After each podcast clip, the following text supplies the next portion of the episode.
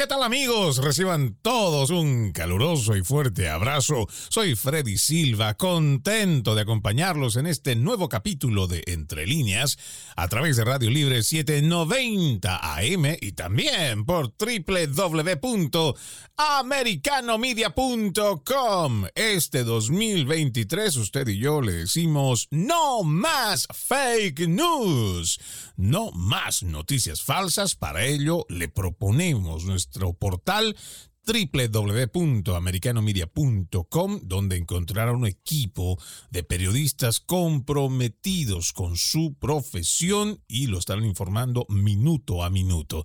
Esta semana es una semana aniversario, estamos cumpliendo un año al aire con Americano Media y solo nos queda darles las gracias a todos y cada uno de ustedes que apoyan este proyecto al ser, bueno, haber iniciado como la primera cadena nacional conservadora en español, un espacio para esas voces disidentes que no se permite en la prensa progresista. Bueno, el día de hoy estaremos hablando sobre la propuesta de 21 fiscales generales republicanos de los Estados Unidos para que el gobierno de Joe Biden declare a los cárteles mexicanos de la droga como organizaciones terroristas extranjeras ante la amenaza que significan para la seguridad nacional este tráfico de drogas que es imparable ya, por lo menos eso en nuestra apreciación a través de la frontera sur. Pero también lo peligroso que representa para los ciudadanos estadounidenses viajar a México, donde recientemente se produjo un secuestro con un saldo de dos personas muertas, otras dos heridas, y resulta que el crimen organizado manda una cartita, se atribuye el hecho y se disculpa. Todo aparentemente parecería que fuera una confusión, pero lo preocupante es cómo campea este crimen organizado en México. De esto y de otros temas relacionados estaremos hablando con nuestro invitado Alex Zunca, ex oficial de la policía. Él es de origen argentino, radicado en el área metropolitana de Washington, D.C. Es director de asuntos internacionales de Hispanic National Law Enforcement Association. Alex, qué gusto tenerte nuevamente aquí en Entre Líneas. Bienvenido. Freddy, siempre un placer poder conversar contigo y bueno, felicitarlo a ustedes por este año de estos tipos de medios de comunicación que tantos necesitamos aquí en esta nación de los Estados Unidos, pero también Latinoamérica, para escuchar la verdad y no, como tú dices, la fake news lamentablemente ha, ha estado dominando ¿no? en estos últimos tiempos. Y ojalá sigamos contando con el apoyo de la gente, ojalá que sean muchísimos años más de celebración de Americano Media y que nuestra voz se siga replicando y que lleguemos con la verdad a más ciudades, condados, estados de la nación y por supuesto, cuánto no quisiéramos llegar al resto del continente. Quisiera comenzar primero con esta propuesta, Alex, de estos 21 fiscales de la nación que le piden al gobierno de Joe Biden declarar estos cárteles del narcotráfico como organizaciones terroristas. Seguramente muchos dirán, no tendrá sentido porque ya hemos escuchado la respuesta por parte de la Casa Blanca. Tenemos a la señorita secretaria Karine Jean-Pierre que dice, designar a estos cárteles como organizaciones terroristas extranjeras no nos otorgaría ninguna autoridad adicional que realmente no tenemos en este momento. Estados Unidos tiene poderosas autoridades de sanciones específicamente designadas para combatir las organizaciones de narcotraficantes y las personas y entidades que las habilitan, entonces no hemos tenido miedo a usarlo. El problema que aquí pasa, o por lo menos lo que uno puede entender, es que si ellos dicen que de nada serviría y que tienen los recursos o las herramientas para poder llevar adelante la lucha contra las drogas, ¿por qué no lo están haciendo? ¿Por qué tenemos este problema tan grave a través de la frontera, Alex, donde constantemente ya no solo es el tráfico de drogas, el tráfico de órganos y muchas otras cosas? Ah, correcto, Freddy. Y, y yo creo que, como decimos a veces, y en mi país, Argentina, uh, para muestra vale un botón. El año 1997, y yo ahora lo hago más abierto, Freddy. En el año 96, Madonna llegó a la Argentina a hacer una muy controversial película de Vita, de Eva Perón. Uh, éramos dos guardaespaldas, un oficial de Nueva York uh, y, y yo lo que estamos directamente en la seguridad de ella, pero a mí en cierta forma me habían infiltrado la DEA porque lo que queríamos saber honestamente era saber cómo se estaba manejando el crimen organizado, especialmente el narcotráfico, porque sabíamos que a partir del año 91-92 el cartel de Juárez tuvo una presencia y sigue teniendo, y hoy el gran problema de mi país nació en Argentina, que ya también están los colombianos, entonces eh, hoy tienes una situación. Y en ese momento, Freddy, 1997 en la provincia de Tucumán y te puedo presentar la evidencia porque están los periódicos, tenemos todo en archivo. Uh, mi función frente a todos los jueces federales de Argentina, mi tema fue eh, nuevas realidades, nuevas respuestas. En el año 97, la, las agencias federales, inclusive de Australia y los Estados Unidos, participamos en ese seminario y dijimos justamente lo que tú estás hablando ahora, de que a los grupos, los carteles, a las bandas criminales eran terroristas porque nos afectan, porque hacen actos de terror, porque la cantidad de personas que ellos lastiman es un acto de terror constante. Y te estoy hablando del año 1972, ah, 1992, perdón, 97, 97. Ah, y ahora seguimos hablando. Y una de las cosas que hace el crimen organizado es que mientras nosotros hablábamos y los políticos como la secretaria de la Casa Blanca, se disculpa y ni sabe lo que está hablando, porque ni sabe lo que está hablando. Ah, bueno, el crimen lógicamente toma nuestras calles, sigue asesinando, sigue creciendo. Ah, las muertes por fentanilo uh, en, en, los últimos dos años, y lamentablemente a veces la gente lo ve esto como político, pero es la verdad, es la realidad, ha tomado más vida que la guerra de Vietnam. Entonces, eh, estamos frente a un gran problema. Uh, los grupos, todo grupo criminal es un grupo terrorista. Ok, pasamos de ahí. Si tú cometes un crimen y ese crimen afecta a más de una persona y eso es lo que sucede, ya eso están causando terror. Vayamos a la palabra terrorista, terror.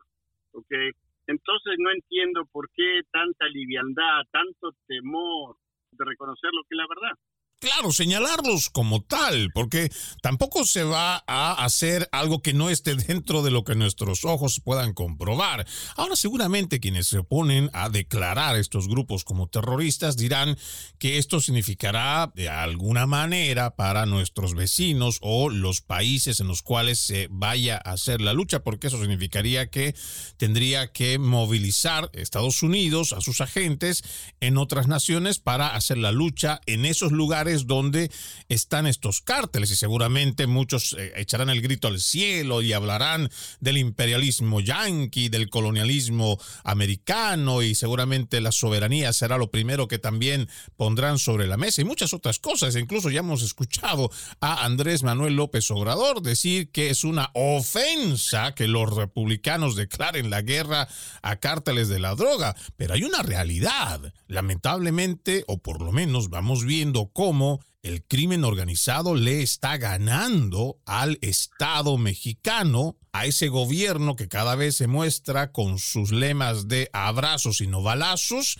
se muestra no solamente débil, sino bastante complaciente con los cárteles de la droga. Incluso para nosotros creo que nos parece sumamente peligroso la forma en cómo este hecho, el cual habíamos mencionado al empezar el programa de estos cuatro estadounidenses que van hacia los hacia México en el lado de Matamorros y dos de ellos terminan muertos y aparece el cártel del Golfo entregando una carta y haciendo además entrega de los responsables que habían cometido este delito o este asesinato, este secuestro, en un acto de indisciplina. Yo voy a leer la carta cuando volvamos de la pausa, Alex, para que la gente sepa cuál es el calibre, y quiero ponerlo de ese aspecto, el calibre de cómo operan los cárteles del narcotráfico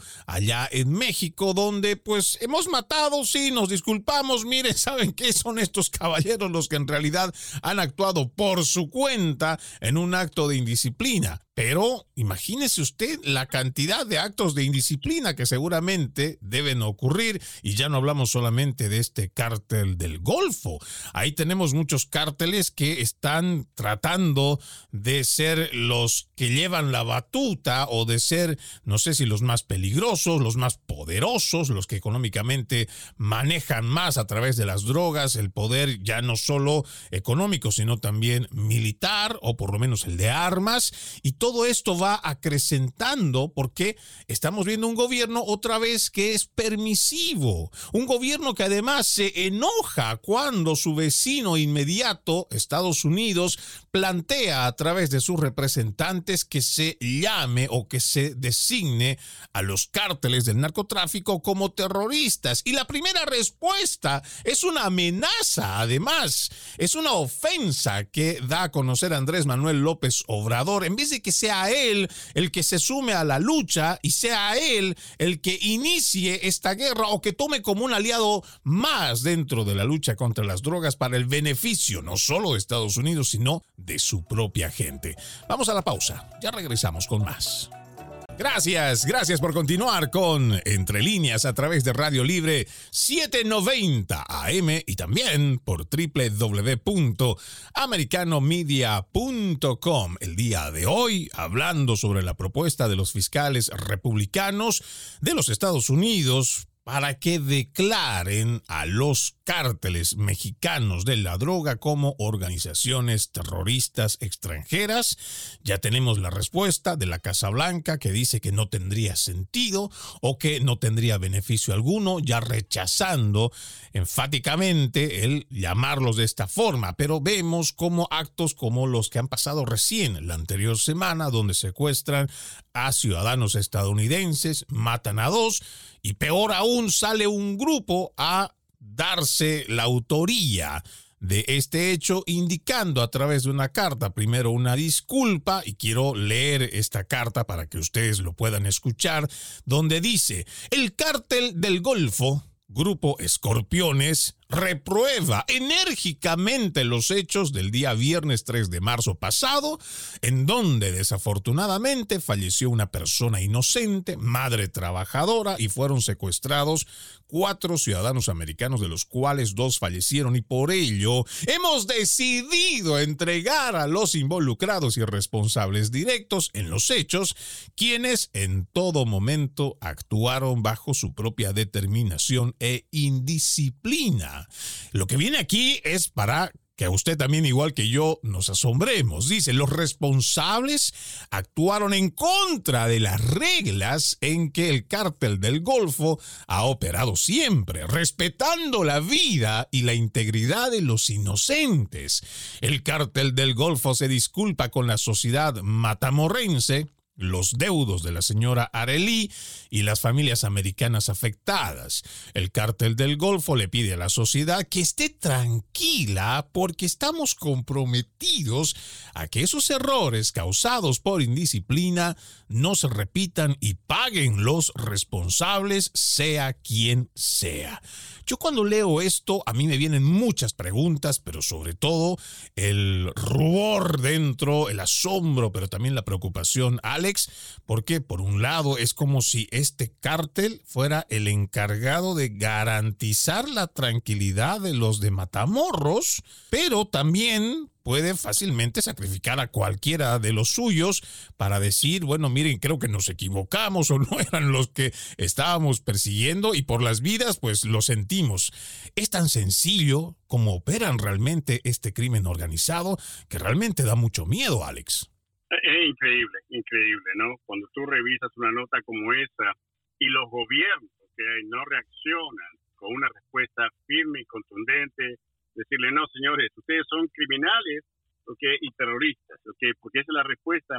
Mira, yo toda esta vida que he trabajado con las fuerzas de policías, y inclusive cuando yo viajaba a Argentina o a otros países que hacemos los intercambios, ellos siempre me decían, ¿por qué usan la palabra crimen, crimen, crimen para denotar cualquier situación? Y eso era algo que lo explicamos. Usamos el crimen para que sepa que un niño, si me saca algo del vehículo o una persona comete un delito, aunque sea menor, es un crimen, ¿ok? Entonces esa palabra te va quedando, yo no quiero ser un criminal, ¿ok? Entonces, yo no sé por qué ahora, ah, no sé, yo creo que ahora tenemos que al, cartel del Golfo eh, nosotros agradecerle eh, porque estamos vivos. O sea, e, es, Freddy, es, es completamente, es, increíble donde este movimiento de progresismo, de liberalismo, que lo sufrimos tanto en, Latinoamérica, desde México a Argentina, uh, pero lo increíble es que yo voy a cumplir 65 años en una semana uh, y jamás pensé que esta nación uh, íbamos a estar escuchando estas cosas que son imposibles de, de, de, escuchar y mucho menos de entenderte. Claro, porque uno cuando se pone a pensar, estamos hablando de ciudadanos americanos secuestrados, asesinados, ya sea por error, planificado, como quiera que sea, pero también cuál fue la respuesta de, nuestro, ah, de nuestra administración ¿Qué fue lo que hizo Joe Biden siquiera como para mostrar algún tipo de indignación? Porque le mataron a dos de sus conciudadanos, a dos ciudadanos americanos. Y uno ve no solamente la fragilidad, debilidad y bueno, dentro de todo lo demás que podemos ver en Joe Biden con su deterioro cognitivo, pues vemos cómo ante la sociedad internacional y ante nuestros propios vecinos realmente no se hace nada, no se actúa y peor aún, se acepta con mucha beneplacencia cuando un presidente como Andrés Manuel López Obrador, que abiertamente dice abrazos, no balazos, y no hay como tampoco puedan mostrar que están trabajando en la lucha contra los cárteles de las drogas, que ya no solo están secuestrando, asesinando, como pasó la anterior semana, sino también están cada vez con más presencia dentro de los Estados Unidos. Y esto es algo que me preocupa mucho, Alex, porque esto tampoco se habla en la prensa progresista en los principales medios de comunicación, pero la presencia de los cárteles, no solo el de Jalisco Nueva Generación, el de Sinaloa, este que mencionamos igual del Golfo, ya están operando y están trayendo droga y están llevando a muchos jóvenes que tienen sus pandillas a estarse matando en las calles precisamente por tener la hegemonía de esos lugares para la venta de drogas. Pero esto no se habla, Alex. No, para nada, Freddy. La semana pasada, después de un tiempo, nos tuvimos un almuerzo muy importante con el jefe de la policía, Marcus Jones, y aquí del condado de Montgomery County, en Maryland. A Marcus, yo lo conozco de que él era teniente en la Academia de Policía, y él es parte de este programa que comenzamos hace muchos años que llama Norte-Sur, Cooperación, que cuando yo empecé la conversación contigo te dije que viajamos a la Argentina, inclusive con la DEA, después de eh, yo aparecer en los medios de comunicación, porque esa fue la estrategia, el guardaespaldas argentino, tú sabes cómo somos los argentinos, ¿no? Que eh, eh, la única muerte segura de un argentino es saltar de nuestro ego.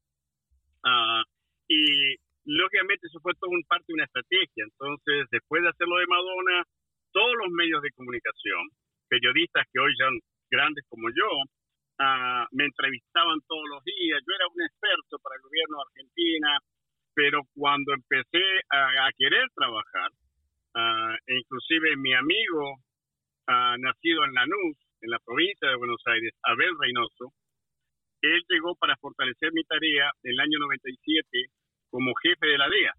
En el año 99, uh, Abel descubrió un lavado de dinero en Punta del Este, Uruguay, lo denunció y lo tuvieron que sacar bajo protección a, a Abel de Buenos Aires. Uh, y eso te digo, o sea, cuando a mí también me dicen las, nuestras agencias, y esa es mi pelea siempre, a veces cuando estoy con las agencias federales, a veces con la DEA, y yo le digo, mira, hermano, el día que nosotros venzamos al narcotráfico, ¿qué vas a hacer tú? Okay, porque tampoco podemos ser tan inocentes, Freddy, de que esta nación, los Estados Unidos, por años, okay, vive de ese negocio uh, ilegal, okay, que es la muerte a través de las drogas y el lavado de dinero. O sea, nosotros no podemos decir, oh, no sabíamos. Pues te lo repito, en el año 97, junto con la Policía Federal de Australia, uh, se hizo un, seminario frente a todos los jueces federales de Argentina y el seminario se llamó Nuevas Realidades, Nuevas Respuestas. Eso lo dijimos en el 97. Mira dónde estamos, 2023 okay, y todavía ah, no se ha hecho absolutamente nada más que discurso. Ahora, yo por lo menos recuerdo cuando era la gestión de Felipe Calderón, se hizo una de las reuniones allá por el, no recuerdo muy bien si es 2005 o 2006, se hace una de estas cumbres precisamente para hablar con expertos sobre el tema de las drogas. A mí me llamó poderosamente la atención cómo se logró describir cómo están operando en ese entonces, ya le, ya le estoy hablando de casi unos más de 15 años, Alex, de cómo, a diferencia de lo que se había hecho en Colombia con respecto a los cárteles de la droga, donde habían capos que estaban muy bien identificados, en México habían entendido que no era el camino por el cual ellos podían tener ese negocio más robusto y fortalecido, porque el problema de tener capos o tener líderes, eso hacía de que eran fáciles de investigar, lo mismo que sus familias. Entonces, claro, eso no ha quitado, por ejemplo, que haya un Chapo Guzmán, pero lo que a mí me llamaba mucho la atención ya en ese año es cómo habían modificado los cárteles de la droga en México, que para no entrar en ese juego de encontrar solo un líder y que de desbaraten a toda una organización criminal, era más fácil para ellos primero mimetizarse con su familia en el barrio, para después tratar de conseguir a otros vecinos. Y de esta forma tú habías involucrado al crimen organizado o más bien tú habías involucrado a los vecinos, familiares que, viven por la zona donde se vende, se trafica o se produce la droga, y tú tenías a toda una gran cantidad de cómplices, los cuales en vez de denunciarte, como iban a recibir también dinero gratis, pues lo que eran eran tus aliados. Esta es una estrategia de la cual me gustaría hablar contigo, Alex, al volver de la pausa, porque esto ya no solo se ha replicado de Colombia, que la aprendieron muy bien y se mejoraron, pero los mexicanos que supuestamente en base a esta teoría fueron mejorando su crimen organizado, pero se está trasladando aquí a los Estados Unidos. Vamos a la pausa, regresamos con más. Seguimos, seguimos con más de Entre Líneas a través de Radio Libre 790 AM y también por www.americanomedia.com. Estamos celebrando nuestro primer año de vida como Americano Media, siendo la primera cadena nacional conservadora en español en los Estados Unidos. Ya un año, esta es nuestra semana aniversario, ya tenemos un año con ustedes y solo nos queda decirles Muchas gracias y por favor sigan apoyando este gran proyecto. El día de hoy estamos hablando sobre el tema de las drogas, los cárteles mexicanos y estamos con nuestro invitado Alex Zunca, un ex oficial de la policía. Él todavía sigue trabajando y asesorando en el área metropolitana de Washington, D.C. Es director de Asuntos Internacionales de Hispanic National Law Enforcement Association. Y yo te decía, antes de irnos a la pausa, Alex, cómo han ido modificando, mejorando, reformándose estos grupos del crimen organizado y cómo lo que antes la gente decía, no, es que ya sabemos quiénes son, hay que identificarlos, hay que perseguirlos, encontrarlos y con eso desaparecen los cárteles, por lo menos en una apreciación personal y como vengo siguiendo muchas de las cumbres y las conclusiones a las que llegan estas reuniones en contra del narcotráfico en distintos países, creo que la idea de solamente pensar hoy que identificando, por ejemplo, esto es solo un ejemplo, identificando al Chapo Guzmán, todo el crimen organizado que él maneja se desaparece, creo que ya no va por ahí. Y ahora las estrategias, igual como ellos han cambiado y mejorado para robustecer su crimen organizado, pues parecería que le estuvieran con ventaja en relación no solo con su país en México, sino también con los Estados Unidos. Y esto debería preocuparnos, Alex, porque está entrando el crimen organizado, ya está operando en zonas más que todo en las ciudades y los estados fronterizos, pero tal parece que ni esta administración y la misma ciudadanía lo ve, pero nadie dice nada. Eh, completamente de acuerdo, eso es lo que tanto preocupa, ¿no? Yo tengo ya un nieto de cinco años. Ah, yo a veces digo, yo estuve en el ejército de Argentina en la época que era la época de los 70, tan tremenda que hablaban, cuando nosotros fuimos el único país y ejército que enfrentó al terrorismo de esa época que era la izquierda, que era la penetración comunista en nuestros países, en Uruguay, en Argentina. Es increíble, ¿no? Cada, vez que yo habla, hablo o hablo estos temas, nosotros, el, el programa 1441 que yo presenté al senador Harry Hatch, ¿ok? El cuello duro, republicano, estoy hablando del año 95. Uh, lo que yo le dije al senador, con todo respeto, eh, le hablé de un ave, y estudia este ave, Freddy, que se llama el tero, y realmente está en el sur de Argentina y el sur de Brasil. El tero lo que hace, para tiempos de radio, él grita tero, tero, tero, su grito es clarito, tero, tero, tero, pero el tero pone los huevos de un lado y él lo va a saber corriendo por el campo por bien lejos de los huevos, ¿ok? Y eso es lo que nos ha pasado a nosotros, o sea, en los 90, cuando el cartel de Juárez se instala en Buenos Aires, en Argentina, ¿ok? Lo hace justamente porque nosotros teníamos nuestros ojos hasta tal vez Bolivia, y de Bolivia subiendo por Colombia, cuando a nosotros todos estos años nos triangularon la droga y el lavado de dinero en Argentina, en Punta del Este. Averigüen lo que es Punta del Este en los años 90, era un pueblito y de buena a primera okay, pasó a ser un lugar que hoy llegan yates de millones de dólares.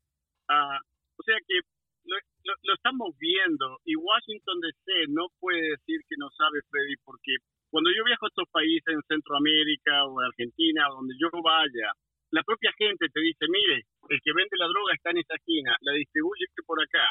Entonces tú te preguntas, ¿cómo puede ser que los ciudadanos todos lo conocen y nuestras agencias federales o nuestros gobiernos, ¿ok? Lo desconocen. Uh, hay una asociación que continúa y, lo estamos viendo aquí lamentablemente porque tenemos que hablar en tiempos, a veces decimos que está penetrando. No, no está penetrando el, el crimen organizado que siempre estuvo aquí, pero el terrorismo del narcotráfico. Están operando ya hace un tiempo libremente, impunemente, y tenemos miedo de llamarlo criminal a que es criminal. O sea, ahí no, no se puede entender, Freddy. No, y es terrible. Yo también a veces me pongo a pensar no solamente en la cantidad que está entrando, por ejemplo, de fentanilo. Pero lo que nos preocupa es que sabiendo muchas de estas oficinas, eh, ya sea la policía, tenemos a las oficinas o los departamentos del sheriff y seguramente habrán agentes federales que están haciendo el seguimiento, pero estamos viendo cómo se están matando estos jóvenes, porque son generalmente jóvenes, ya sea allá en la ciudad de Chicago, lo mismo que en Nueva York y otras ciudades, más que todo las fronterizas, que por tener el poder y control de ciertos barrios donde se mueve más y la venta de droga, pues no dicen nada. O prefieren ellos que hagan estos ajustes de, de, cuentas, o por lo menos eso termina uno deduciendo, porque como tú dices, realmente tendríamos que ser muy ingenuos para pensar que el vecino lo sabe, pero los agentes federales que se supone viven para esto, que trabajan para ello, no lo sepan. Y aquí podríamos incluso hablar de complicidad. Ojalá no fuera ese el caso, pero la complicidad se ve de los agentes militares y policiales en México y hasta Argentina. Y uno pues tampoco podría decir que aquí en los Estados Unidos eso no se vaya a dar, Alex. Bueno, Freddy, tú tienes que analizar lo que pasó en México. México fue como un líder de decir, vamos a descentralizar la fuerza policial. Ahora, México no descentralizó, creó organizaciones criminales con uniforme, placa y pistola, que porque las fuerzas policiales de, México, y lo lamento y, no quiero ofender a, mis hermanas y hermanos mexicanos, pero ellos lo saben bien, el que es honesto y quiere a su nación. Uh, las fuerzas eh, policiales de ciudades, de condado, de que han creado tantas fuerzas policiales que a veces tú lo ves peleándose entre ellos y están peleando por la corrupción, están peleando por un territorio ellos mismos. Y ellos están asociados con el crimen, ¿ok? Uh, es increíble que, bueno, Pablo Escobar, eh, yo estuve en la hacienda Buenos Aires, en, los llanos orientales, y tú dices, ¿cómo puede ser que este hombre creó esta mansión eh, en el medio de la nada y, los gobiernos no sabían, o el Chapo Guzmán? Uh, o sea, entonces ya no podemos tapar y gracias a Dios hay medios como el de ustedes, como otros medios periodistas independientes que se la juegan, ¿ok? y, llegamos a la comunidad y decimos, hey, mira, dos más dos es cuatro, no le des vuelta, hermano, porque esto es un secreto a voces, porque y, y, nos está afectando a nuestra gente, a nuestra comunidad, a nuestra familia.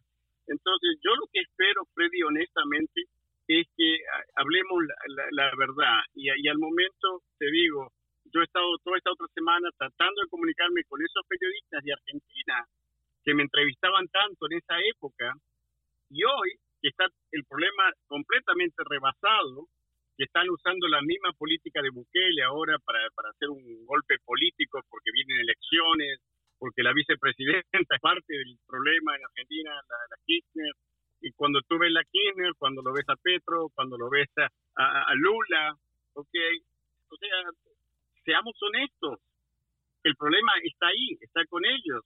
Entonces, si no vamos y tratamos de solucionar el problema que viene de los sectores políticos ya por décadas, ah, va a ser muy difícil porque el crimen no se va a detener. El crimen tiene 24 horas para yo parar mi vehículo frente a tu casa, observar todo lo que tú haces y, tú que estás en tu casa o trabajando, no tienes 24 horas para saber si alguien te está observando.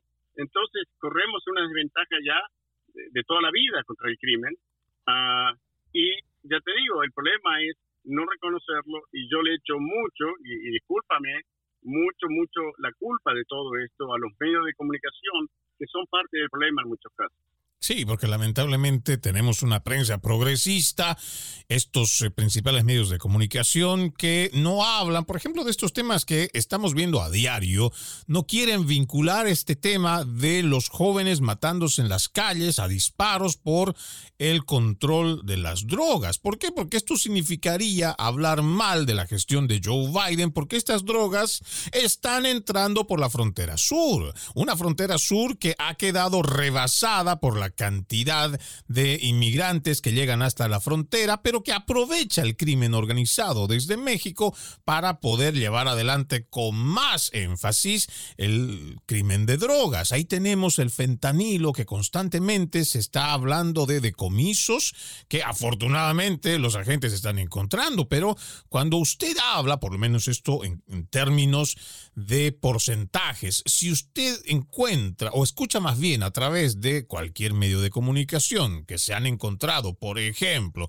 una tonelada de drogas, entre ellas fentanilo, eso quiere decir, por lo menos en lo que yo he venido viendo las investigaciones, que hay un 80% de esa cantidad, si no un 90, un 80-90% de esa cantidad de droga que ya habría entrado a los Estados Unidos. Imagínese la cantidad de fentanilo que tenemos hoy en las calles. Imagínese la cantidad también del crimen organizado que está dentro del suelo estadounidense, controlando y viendo la forma de que esta droga se venda para otra vez llevar el dinero y fortalecer al crimen organizado. Vamos a ir a una nueva pausa, amigos de Entre Líneas. Ya regresamos con más. Gracias por continuar con Entre líneas a través de Radio Libre 790 AM, también por www.americanomedia.com. Lo invito a que descargue nuestra aplicación Americano. Está disponible para Apple y también Android y es totalmente gratuita. El día de hoy estamos con nuestro invitado, Alex Zunca, un ex oficial de la policía, radicado en el área metropolitana de Washington, D.C., donde todavía sigue ayudando en la lucha contra el crimen. Él es director de Asuntos Internacionales de Hispanic National Law Enforcement Association. Hoy estamos hablando sobre el tema de los cárteles mexicanos de la droga. Hay una petición por parte de 21 fiscales generales republicanos que le piden al gobierno se declare a estos cárteles como organizaciones terroristas extranjeras. Ya hemos escuchado, la Casa Blanca no quiere saber de ello, no va a aceptar esa petición. Pero hay una realidad que vemos a diario y tiene que ver no solo con el tráfico de drogas, el tráfico de órganos y muchas otras cosas que pasan a través de la frontera sur, gracias a una administración débil, pero peor aún, que habla abiertamente sobre política de fronteras abiertas y aquí tenemos las consecuencias. Pero también, Alex, aquí una de las consecuencias, las cuales seguramente a tu gremio, tú eres un ex eh, oficial de la policía, que preocupa mucho. Y decíamos, lamentablemente tenemos una prensa progresista cómplice que no habla de temas como el de dar a conocer que en el reporte de oficiales que han sido heridos de bala o que han muerto este año, ya van, ojo, 2023, ni siquiera hemos terminado el mes de marzo, pero hay 65 oficiales de la ley que han sido o han sufrido disparos, ocho oficiales han muerto. Estas cifras son realmente graves cuando ya uno pone en esta perspectiva del crecimiento de la violencia y seguramente, Alex, debe ser un tema que ustedes hablan constantemente. Sí, tengo que darte también una información. He, recibido como un ascenso. Nosotros somos Ginelea, los, los oficiales hispanos nacionales, pero en el último tiempo me ha dado la, como director internacional de JACOA, que son las agencias federales uh, hispanas, los comandantes. Así que ahora tengo ese nuevo sombrero. Qué bueno, eh, permítenos eh, felicitarte con un fuerte eh, aplauso. Realmente qué bueno, Alex. Es una alegría porque es algo que en algún momento quiero hablar también contigo, que la gente entienda este programa que comenzó en la Policía de Atlanta de State and Blue, que es la, la iglesia y la policía, a la cual yo le agregué iglesia, policía, comunidad y es donde estoy trabajando ahora. Justamente acabo de venir de República Dominicana y El Salvador, donde estamos tratando de esta forma de pensar que la iglesia, la policía y la comunidad es parte de la solución a todos estos problemas que estamos hablando contigo, Freddy. Pero toma mucha atención la muerte que está pasando los oficiales, algo que nos alegró y nos sorprendió hace unas dos o tres semanas, te puedo mandar la nota, el FBI le manda a todas las agencias y a todos los oficiales eh, activos o no activos de que hay ataques directos ¿okay? sobre oficiales, que se cuiden, que miren a su alrededor y, está sucediendo. ¿okay? Y, y, me sorprendió un poco porque la Casa Blanca, a otro lado, aunque no lo hablaron los medios, no salió en el Washington Post esa nota, pero el FBI mandó una alerta para todas las law enforcement que tengan atención porque se están observando o se está presintiendo que va a haber muchos más ataques a oficiales que para esto estás en la patrulla nada más y te empiezan a disparos. Pone también atención al jefe de la policía county de Washington DC, que yo no sé cuánta vida le queda al chief, porque hace un 72 horas o algo atrás, eh, aquí Washington está tratando de aliviar y liberar a personas con récords criminales, que ellos dicen que hay que, que están mejor que estén en la calle, y el jefe Conti es un verdadero oficial de policía, él acaba de hacer declaraciones, no señor, al contrario, tenemos que asegurarnos que estas personas estén más tiempo y estén guardadas para que no, no cometan crímenes, sino teniendo a una alcaldesa de Washington DC que es completamente abierta, liberal, que aplaudió a las comunidades morenas cuando vieron casi incendiaron Washington DC y tener un jefe de policía que se le plante y diga esa gran verdad. Yo digo, bueno, yo no sé cuántos semanas más el jefe Conti tendrá como jefe de la policía de Washington DC, pero el jefe está hablando la verdad. Claro, porque aquí también hay un problema muy serio que tiene que ver con la politización de un problema y lo que hacen simplemente estos politiqueros es poner en riesgo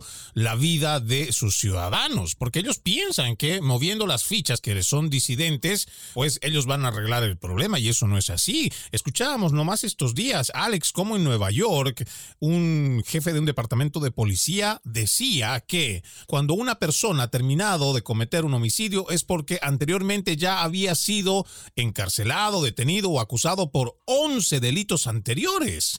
Cuando tienes este tipo de datos que te dan desde la misma policía y tienes a politiqueros que lo que hacen es más bien flexibilizar la norma, realmente hay algo que no cuadra. Y el problema es que la gente lo ve, incluso lo aplaude y no se da cuenta que está en riesgo su seguridad y la de su familia. Es lo que me decía el jefe Marcus Jones de la policía de Montgomery County. Me dijo, Alex, mira hermano, este año es mi último año. Dice, estoy frustrado, tengo 32 años, amo la policía, todo lo que él, él es parte de este programa que hacemos norte-sur. Él viajó conmigo a Brasil, Argentina, tiene una visión de trabajar con la comunidad tremenda. Dice, vale, pero yo me siento tan frustrado cuando voy a las reuniones porque la gente ya te ataca, no te deja hablar y ustedes son esto y ustedes son lo otro algo que nunca se vio antes, ¿no es cierto? La, la falta respeto, que hay policías malos, yo lo sé, yo tengo mucho tiempo y yo he ido contra esos oficiales malos, eso, pero en todas las profesiones, Freddy.